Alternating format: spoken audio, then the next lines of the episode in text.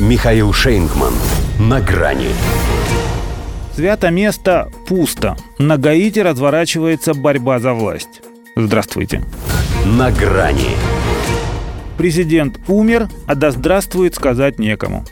Чтобы Живанель Маис не значил для Гаити, быстро заменить его, как оказалось, неким.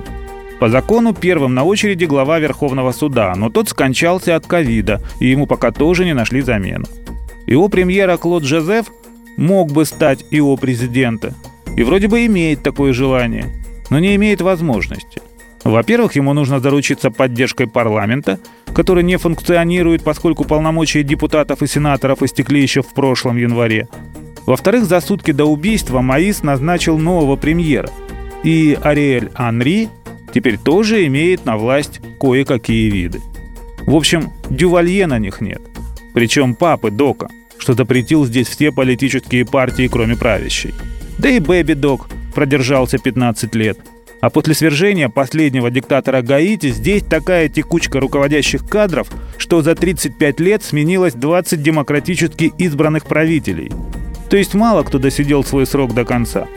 Хотя о Маизе как раз поговаривали, что пересидел. А в оппозиции так и вовсе настаивали на этом – там не принимали в расчет, что он официально вступил в должность только в 2017-м, а вели свой календарь от президентских выборов 2015-го. И вот по нему он должен был сложить полномочия еще в нынешнем феврале.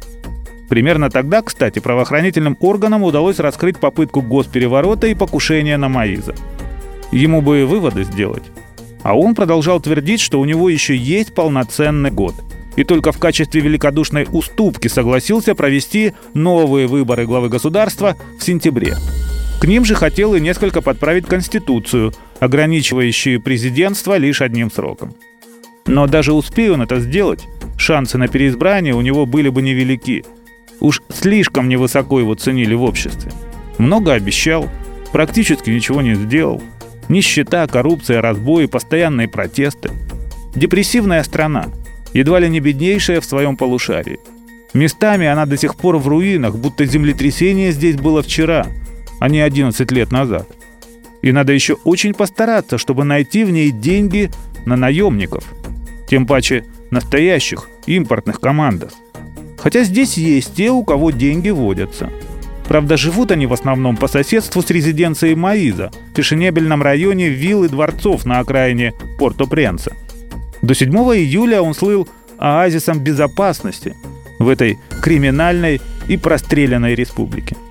Это не значит, что заказчиков надо искать среди его обитателей. В конце концов, есть еще и мафия, и борьба кланов.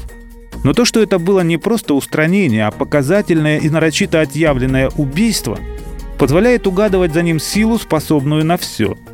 Это была акция устрашения всей страны. Хотя, кажется, куда уж ее еще больше запугивать. Но может кто-то очень уверенный в себе решил, что давно в ней что-то не было дювалье. А не пора ли? До свидания. На грани с Михаилом Шейнгманом.